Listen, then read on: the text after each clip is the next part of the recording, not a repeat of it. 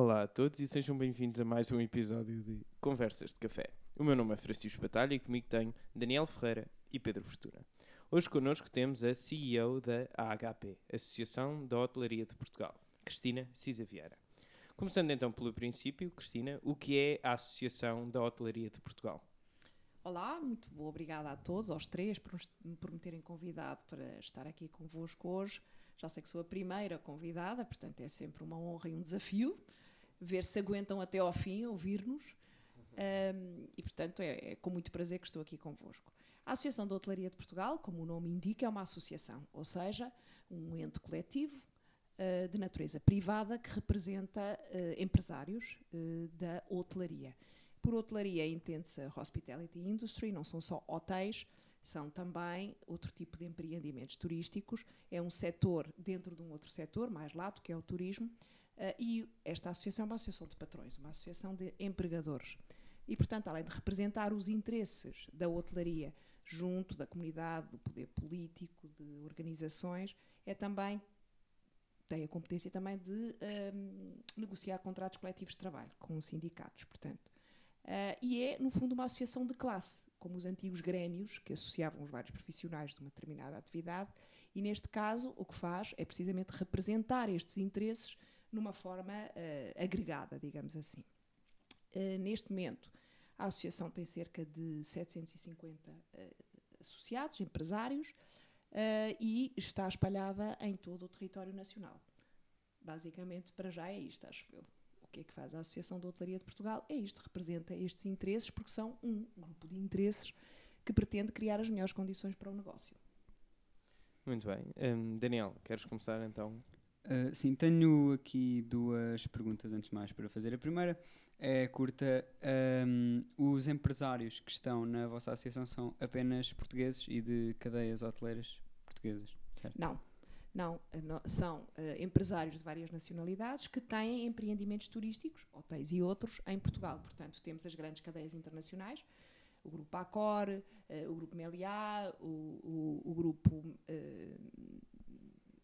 deixa-me pensar que mais grupos é que temos. Temos os Hilton, temos os vários hotéis internacionais, Sheraton, Marriott, uh, Minor Group, que comprou o Tivoli, uh, eh, NH, portanto, temos várias cadeias internacionais que têm empreendimentos em Portugal, em todo o território nacional. E depois temos os grandes grupos hoteleiros, que vocês conhecem, não é? Portanto, os Pestana, os Vila Galé, uh, o Porto Bay, os grandes grupos hoteleiros, mas, sobretudo, temos, porque o nosso tecido empresarial é constituído também no turismo, sobretudo por PMEs, temos muitos pequenos hotéis isolados, aquilo que se chamam na gíria os standalones, aqueles que não estão ligados a cadeias hoteleiras, sejam nacionais, sejam internacionais. E são muitos esses que também precisam de nós, não é? Porque os grandes têm um poder direto o presidente de um grande grupo hoteleiro fala direto com o primeiro-ministro, com o presidente da República. Os mais pequenos e os que estão espalhados e têm condições de negociar melhores condições de negócio, seja nos fornecimentos da eletricidade, seja de copos, talheres e afins, do que um pequeno. A vantagem de ser uma associação a representá-los é conseguirmos abrir estas negociações como se fôssemos uma grande pool de consumidores. Sim, eu também só tinha uma, uma pequena dúvida também sobre isso. Uh, relativamente aos hotéis, serão só hotéis mesmo, ou por exemplo hostels ou alojamento local, também se encontra dentro dessa definição de, de hotéis? De hospitality industry, exatamente. Okay, é uma boa pergunta. Uh, começámos por ser só hotéis, quando a associação nasceu, Uh, mas agora não. Além de termos aldeamentos turísticos, temos as pousadas todas, hotéis, apartamentos, apartamentos turísticos e dentro do alojamento local, aquilo que nós chamamos de alojamento local coletivo. Ou seja, nós não temos vocação para representar uma casa sozinha que está no alojamento local, um apartamento. Temos vocação para representar já aquilo que tem uh, um, uma organização empresarial, no fundo, os hostels. Os hostels, porque têm, uh, de facto, uma gestão mais consolidada do ponto de vista de uma empresa, uh, porque têm massa crítica, porque uma vez hostel é sempre hostel, enquanto uma casa, como vocês sabem, está no alojamento local hoje, amanhã pode já não estar, não é? Portanto, é, não, não é esta gestão consolidada e empresarial como é, por exemplo, um hotel ou um hostel. Portanto, temos dentro da hospitality industry connosco também muitos hostels. Uh, eu gostaria de fazer aqui também duas perguntas. Primeiro, eu suponho que tomem algumas medidas para promover o crescimento sustentado do turismo em Portugal. E a segunda é hum, devido a dois problemas que são frequentemente falados, ah, como a precarização dos trabalhadores do turismo. O Diário de Notícias fez ah, um artigo em março de 2019 em que dizia, e passo a citar, o salário líquido mensal dos trabalhadores do alojamento, restauração e similares fixou-se nos 654 euros mensais no ano anterior. E depois, por outro lado, é a falta de mão de obra, da qual muitas cadeias hoteleiras se vêm queixando. Pronto, nós temos até amanhã, é isso? Este podcast tem até amanhã. Estou a brincar. É assim, porque, Daniel, são várias perguntas e todas eh, super interessantes. Eh, começando pelo princípio, eh, criar melhores condições para que esta indústria floresça presume uma ligação grande eh, a toda a comunidade e aos stakeholders. Nós não vivemos só, como hoje já sabe, a questão até da responsabilidade social das empresas para com os seus stakeholders significa que é não dar apenas retorno aos acionistas. Ou seja, o enquadramento de procurar condições de crescimento sustentável de uma indústria presume que nós temos uma ligação muito grande à própria comunidade. Eh, o turismo não vive sem ter um destino ele próprio sustentável. Portanto, não é crescer a todo o preço e seja o que for que eh, faz desenvolver o nosso país e faz desenvolver a nossa atividade, porque senão isto é, como se diz muito comumente, ah, matar a galinha dos ovos de ouro. E já aconteceu noutros países. Em alguns países temos essa situação de grande stress de não se aferir a capacidade de carga do próprio destino e da comunidade e, portanto, cria-se situações de stress para com a comunidade, para com os recursos naturais, com os recursos económicos, com a afetação de facto. Isto não é uma monocultura. Nós já percebemos que um turismo que vive só do turismo e para o turismo, uma cidade boa só para turistas, é uma cidade má para se viver e a médio prazo é uma cidade má para o turismo, porque nós não vamos visitar uma cidade para encontrar os turistas, não é? Nós vamos para encontrar a autenticidade do que é uma vida local, para partilhar de uma experiência. E, portanto, criar boas condições para este negócio é criar boas condições para que toda uma comunidade floresça em torno deste negócio, desde os produtores aos trabalhadores. Passando então para a, tua segunda pergunta, a questão dos trabalhadores. É preciso aqui desdobrar, desagregar o que é que são os trabalhadores no setor do turismo. E, concretamente, essa notícia do Diário de Notícias eh, enferma de vícios, porque, tal como muitas vezes o INE, muitas vezes não engloba dentro do que é o turismo, subsetores muito distintos. A restauração e a hotelaria não têm o mesmo padrão, não têm as mesmas remunerações. Eh, acho que é perceptível para toda a gente, não é? Certo, e não têm eu- também as mesmas qualificações. Mas é importante a tua questão, porque é mesmo para des- desdobrar as coisas. Sim, mas só para, só para completar um pouco, eh, eles dizem inclusive no artigo que na hotelaria o salário médio é de facto mais alto. Pronto, e é mais alto, mas atenção, eu gostava de dizer aqui duas coisas. Uma é, à volta do- do- do- das, das funções da hotelaria, há umas que têm muito glamour. Ouve-se falar num chefe, ah, num sommelier, num bartender, no diretor de hotel, num RP, e fica tudo excitadíssimo. Funções giríssimas, ser chefe é o máximo. Ao contrário, há funções que têm um estigma e que se diz para ser governanta de andares, empregado de mesa, recepcionista, são funções estigmatizadas.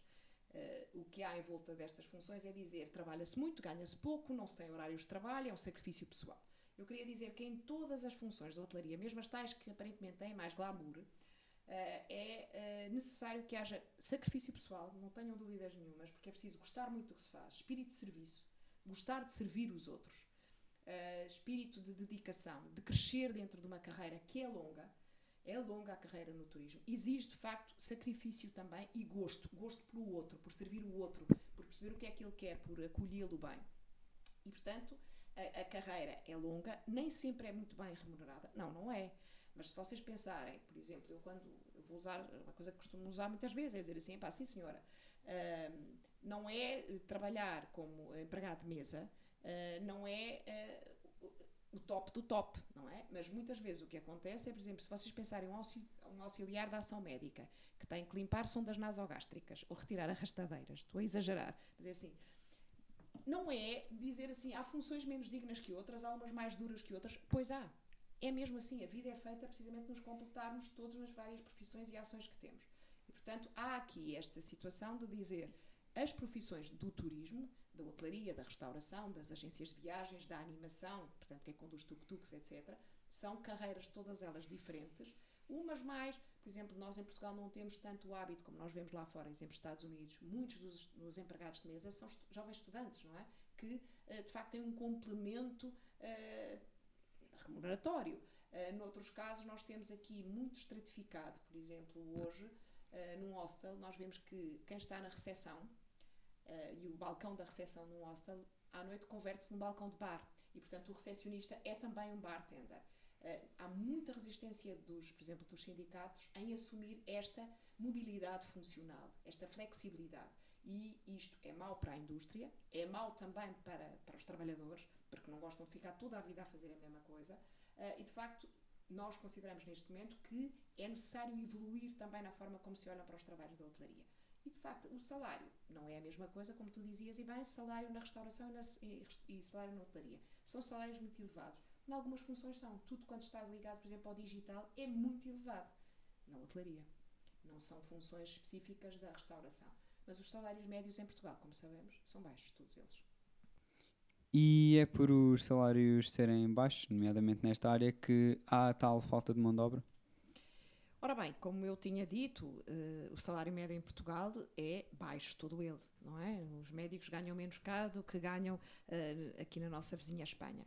A questão da falta de mão de obra é uma questão importantíssima e que afeta muitos setores, não apenas o turismo. Eu costumo dizer que nós, turismo, nos queixamos mais porque crescemos muito mais depressa do que os outros setores. Nós fomos realmente uh, os campeões da, da, da, retoma, fomos o setor que se diz mais resiliente durante a crise e, portanto, absorvemos muita mão de obra.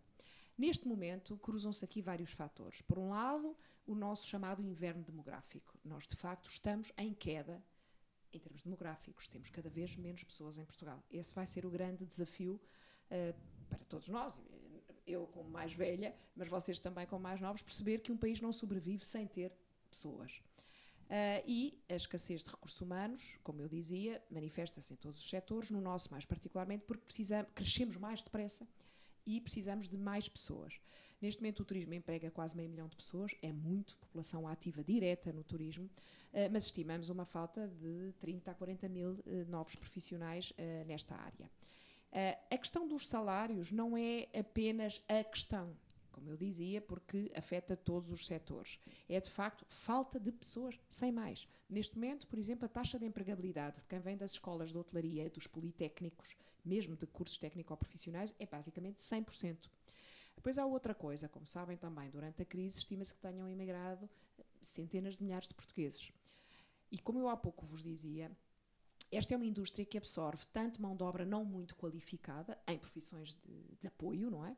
Como também mão de obra muito qualificada. Cada vez mais o digital, e estar no mundo significa estar no digital, uh, exige competências em áreas de tecnologias, de digital, de, de, engenharia, etc., e que há concorrência com outras profissões. Portanto, a escassez de mão de obra, a meu ver, não é apenas porque o mercado tem mais ou menos resolvido isto, os salários estão efetivamente a subir uh, é de facto pelo facto de haver poucas pessoas para, para empregar neste momento. Não considero que se deva imputar à situação salarial um, esta escassez. É evidente que se, se, pagasse muito melhor do que em qualquer outro setor, uh, é evidente que nós conseguiríamos ter mais gente, mas isto é verdadeiro para qualquer outro setor da economia, não é? esse meio milhão de funcionários que a Cristina estava a falar um, inclui os funcionários sazonais, ou seja, as pessoas que são um, empregadas no verão ou na Páscoa, quando é necessário mais uh, mão de obra? Sim, ou seja, há várias formas de trabalho na hotelaria. Por um lado, Uh, nós notamos que cada vez mais há outsourcing, ou seja, certas funções ganham mais em ser realizadas fora e em escala, ou seja, empresas de lavandaria, do que ter uma lavandaria no próprio hotel. Isto estendeu-se depois às próprias funções de uh, limpeza de andares. Empregados de andares e governantas de andares uh, são, as governantas talvez menos, mas são muito em outsourcing. Depois tens uma outra situação que são trabalho temporário. Uh, isto é, nós chamamos, tal como na agricultura, temos situações chamadas picos de produção.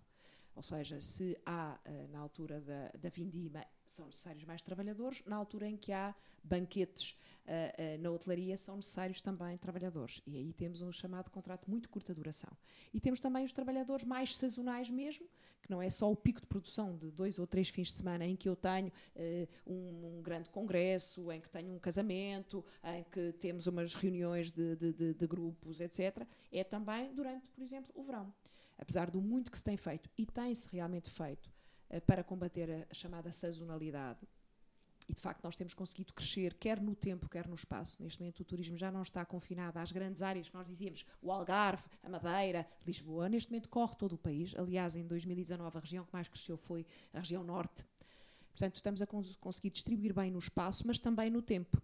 Porque, tirando efetivamente alguns destinos eminentemente sazonais, é o caso do Algarve, eu costumo dizer que o país, no verão, tem um escorrega de norte a sul. A pessoa enfia-se no escorrega a norte e descarrega lá embaixo no Algarve mesmo para portugueses, e portugueses representam realmente uma fatia muito importante do nosso turismo.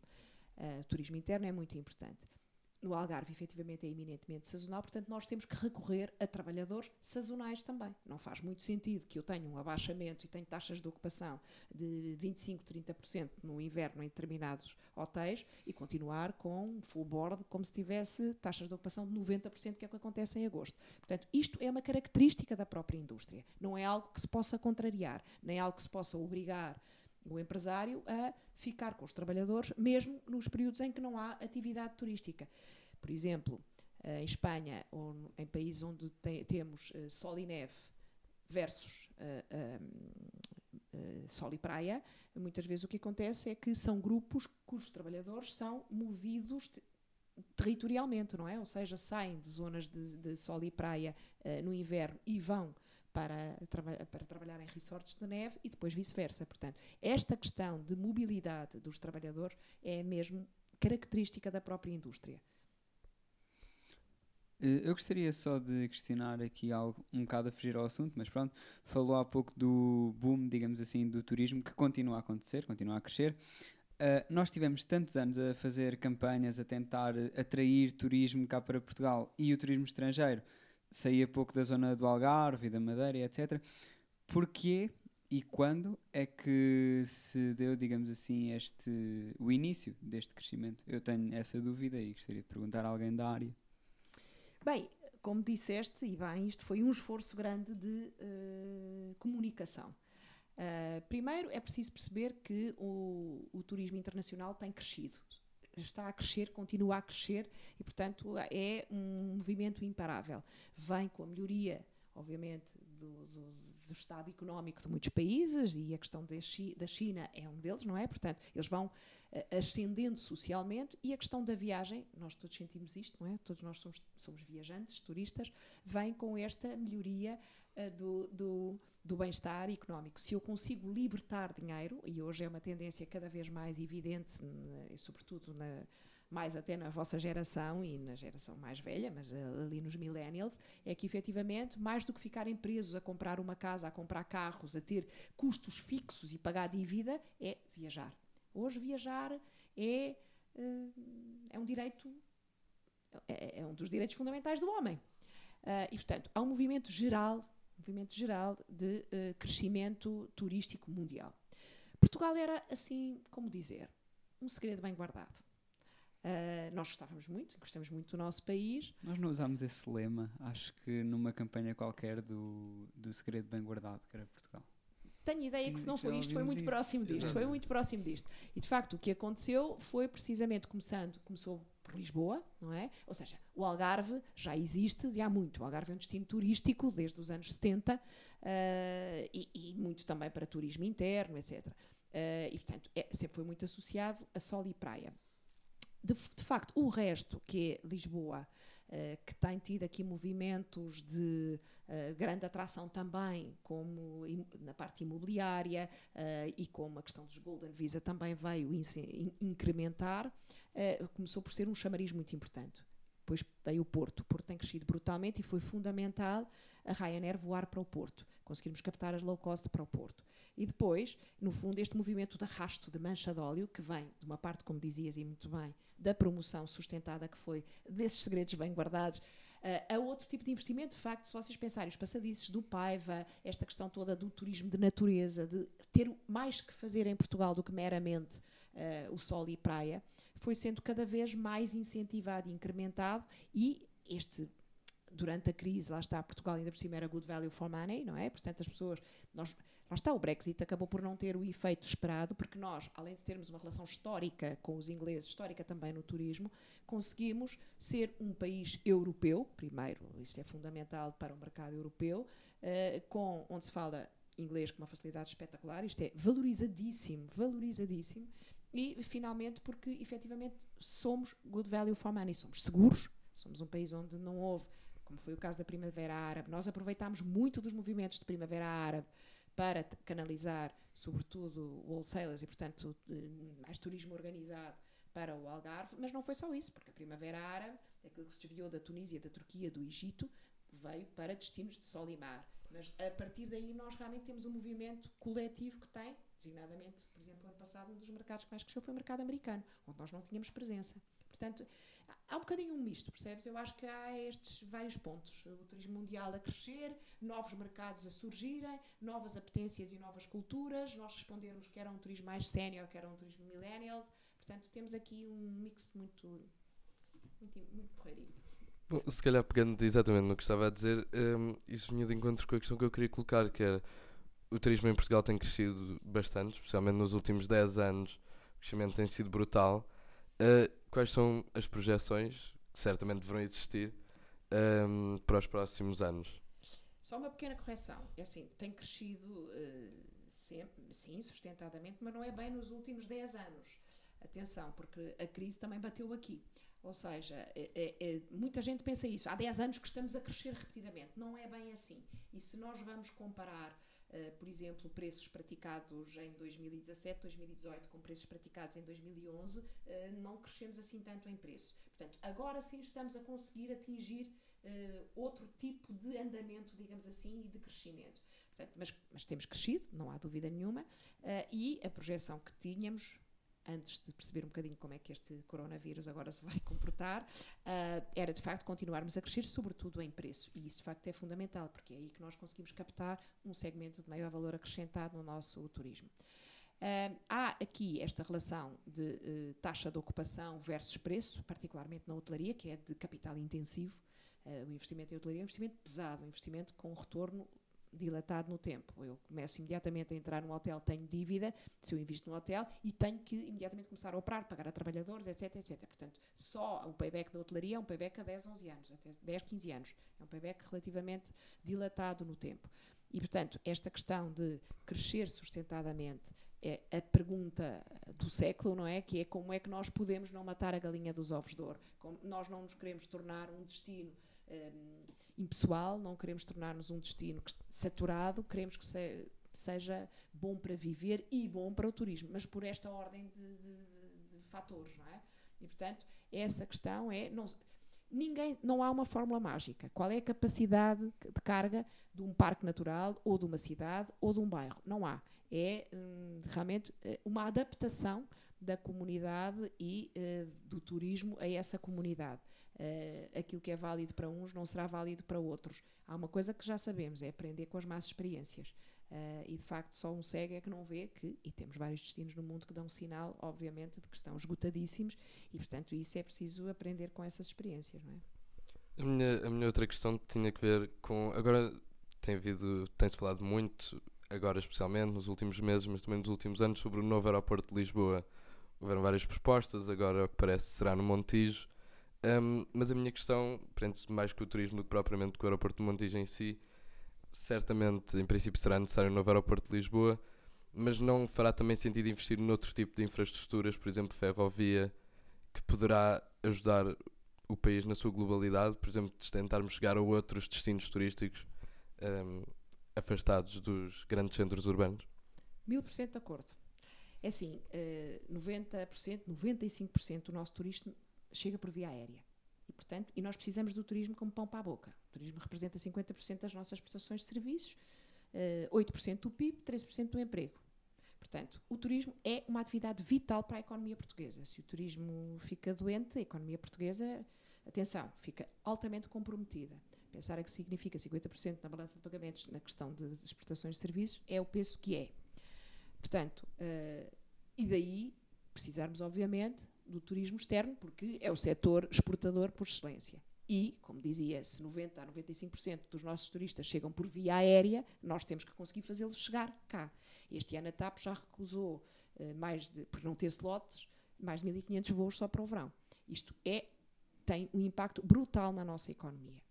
Por outro lado, um novo aeroporto não serve nem apenas à região de Lisboa, porque daqui distribui para todo o país e para a região centro, nem apenas o turismo. Estamos a falar desde as mercadorias a tudo quanto anda ligado a viagens, ou seja, negócios, conferências, cimeiras médicas, etc. Portanto, isto que nós chamamos que é o turismo de negócios, não é? Que é o turismo uh, de, de, de, de, cultura, que é, etc. não é o turismo meramente de lazer. Puxa por toda uma outra série de atividades. Eu não posso pedir à Mercedes para instalar cá um centro de excelência se eu não tenho forma de colocar aqui os trabalhadores, não é? Pronto. Portanto, uh, é vital ter um novo aeroporto. O aeroporto da Portela está esgotado, mas o investimento que está a ser feito no melhoramento e alargamento das obras da Portela está em articulação com a opção que tinha sido tomada do aeroporto do Montijo. Neste país estas coisas são assim. Hoje toma-se uma opção, amanhã anda-se para trás e para a frente, pensando se é ou não a, a, melhor opção e se haveria outras. E estes delays realmente comprometem comprometem a eficácia depois das medidas que se tomam. Andamos a fazer campanha, andamos a dizer que este é um setor vital, andamos a dizer que precisamos de um novo aeroporto e de repente recua tudo. Agora, depois, tens toda a razão, é assim, a distribuição, e foi, a meu ver, uma coisa tristíssima, a, falta de aposta que se tem feito na ferrovia, quer no material circulante, quer nas infraestruturas, uh, tem, neste momento, já uh, custos grandes. Uh, e é uma pena, porque, primeiro, do ponto de vista da sua sustentabilidade ambiental, é, de facto, uma aposta de futuro. Nós, neste momento, assistimos muito no Norte da Europa, não sei se vocês já ouviram falar no Flight Shame, que começa com o movimento da Greta, etc., e que na Finlândia começa a ter cada vez mais adesões. Na Finlândia não só, países nórdicos agora é eu tenho que compensar a pegada que deixo Uh, e, portanto, uh, há, há, uma coisa, há, há, coisas extraordinárias. Quer dizer, epá, você precisará mesmo de ir viajar, precisará mesmo de ir viajar de avião. E começa a haver muito este flight shame, esta questão muito purista de compensar as coisas. Portanto, nós temos que ter vias alternativas de circulação dentro do país e de mostrar que é possível. Primeiro, sim senhor, até chegar cá, via Espanha, etc., uh, por uh, Espanha e França, etc., atravessando realmente a Europa de uma forma mais sustentável. Não é pela rodovia, nem é pelo transporte aéreo, é de facto a ferrovia. É uma aposta que eu acho que temos mesmo que fazer. Um, só agora, antes de acabarmos o programa, porque esta meia hora passou a correr, um, eu passou gostava de perguntar quase. Um, eu gostava de perguntar de que maneira que a Cristina acha que o novo coronavírus vai afetar o turismo nacional. Oh, Francisco, eu acho que vai afetar o turismo mundial. Começa por aí, não é? Ou seja, neste momento o que estamos a assistir é um abrandamento severíssimo e neste momento já há até uma expectativa do recuo do, do, do, do PIB italiano exclusivamente por causa do turismo.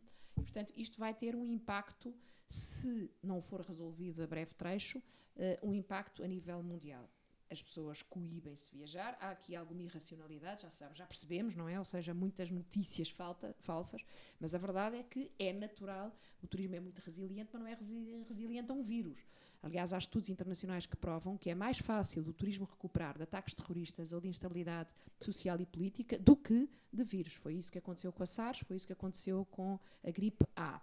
E, portanto, é uh, um setor muito sensível a estes temores e, portanto, as pessoas naturalmente coíbem-se de estar uh, nos aeroportos, de estar em pavilhões desportivos, de estar a assistir a festivais de música, uh, de, de estar em museus. Portanto, toda a indústria do turismo, da cultura, do lazer, da animação vai apertar se não se descobrir aqui rapidamente uma solução para isto.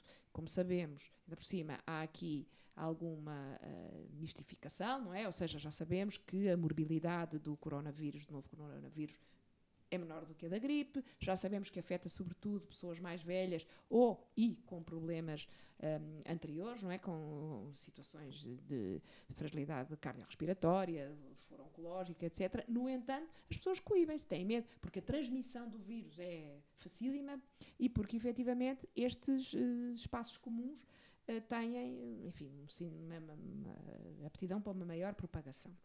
No caso de Portugal, neste momento, hoje que falamos, não há ainda nenhum caso uh, uh, já declarado. Uh, por acaso o Luís Sepúlveda, que esteve tá, cá agora, Há dois dias. detectou, assim, foi, foi, foi positivo, mas é evidente que vai chegar cá. As estimativas que temos é que chegue cá. Neste momento já há, para vos dizer, alguns cancelamentos. Quando o governo chinês proibiu as viagens organizadas no final de janeiro, houve alguns grupos Uh, alguns grupos, não, os grupos chineses de facto deixaram de vir. O mercado chinês viaja em grupo uh, e, embora seja um mercado que nem sequer 1% das dormidas representa em Portugal, é um mercado em crescimento, mas representa muito pouco no nosso, na nossa pool de, de, de mercados. Alguns grupos, porque era época baixa e que tinham realmente muita operação com uh, organiza, com, com, com, com, o mercado chinês tiveram quebras. Neste momento estamos a assistir a quebras no mercado italiano, mas também noutros mercados europeus, porque isto tem um efeito mimético. Uh, e uh, a nossa preocupação é a Páscoa. A Páscoa é um balão de oxigênio fundamental na, no turismo nacional, porque quebra ali a época baixa. Como eu disse, apesar de estarmos a fazer tudo para contrariar a sazonalidade, particularmente no Algarve, ela existe. Portanto, abril é, uh, a Páscoa é, um, é, realmente um, quando é em março ou quando é em abril, uh, um balão de oxigênio fundamental. Ainda estamos aqui na, na quaresma, nesta quarentena também, nos 40 dias. esperamos sinceramente, ainda não temos sinal de cancelamentos para a Páscoa, mas estamos em tensão. estamos a olhar com muito cuidado. Isto significa que, se for rapidamente de lado esta situação, nós no segundo semestre conseguimos recuperar o abrandamento que tivemos no primeiro semestre tranquilamente e conseguimos chegar uma, às projeções de crescimento que a própria Secretaria de Estado do Turismo tinha feito. Se isto se prolongar muito, uh, se em cima disto houver, afinal, o vírus, afinal, no princípio, não sei se vocês se lembram, dizia-se que não estava bem com o calor. Agora já parece que não será bem assim, até porque foi para a Nigéria, etc, etc. Começamos a ter aqui algum uh, stress maior com o comportamento do segundo semestre, que é inequivocamente semestre todo, não é? Mas sabemos ali entre maio e outubro é a altura mais forte da hotelaria nacional e particularmente do turismo internacional. E portanto se aí uh, há, uh, continuamos com esta situação de indefinição uh, as preocupações são maiores. Muito obrigado Cristina. Obrigado por ter estado aqui connosco hoje.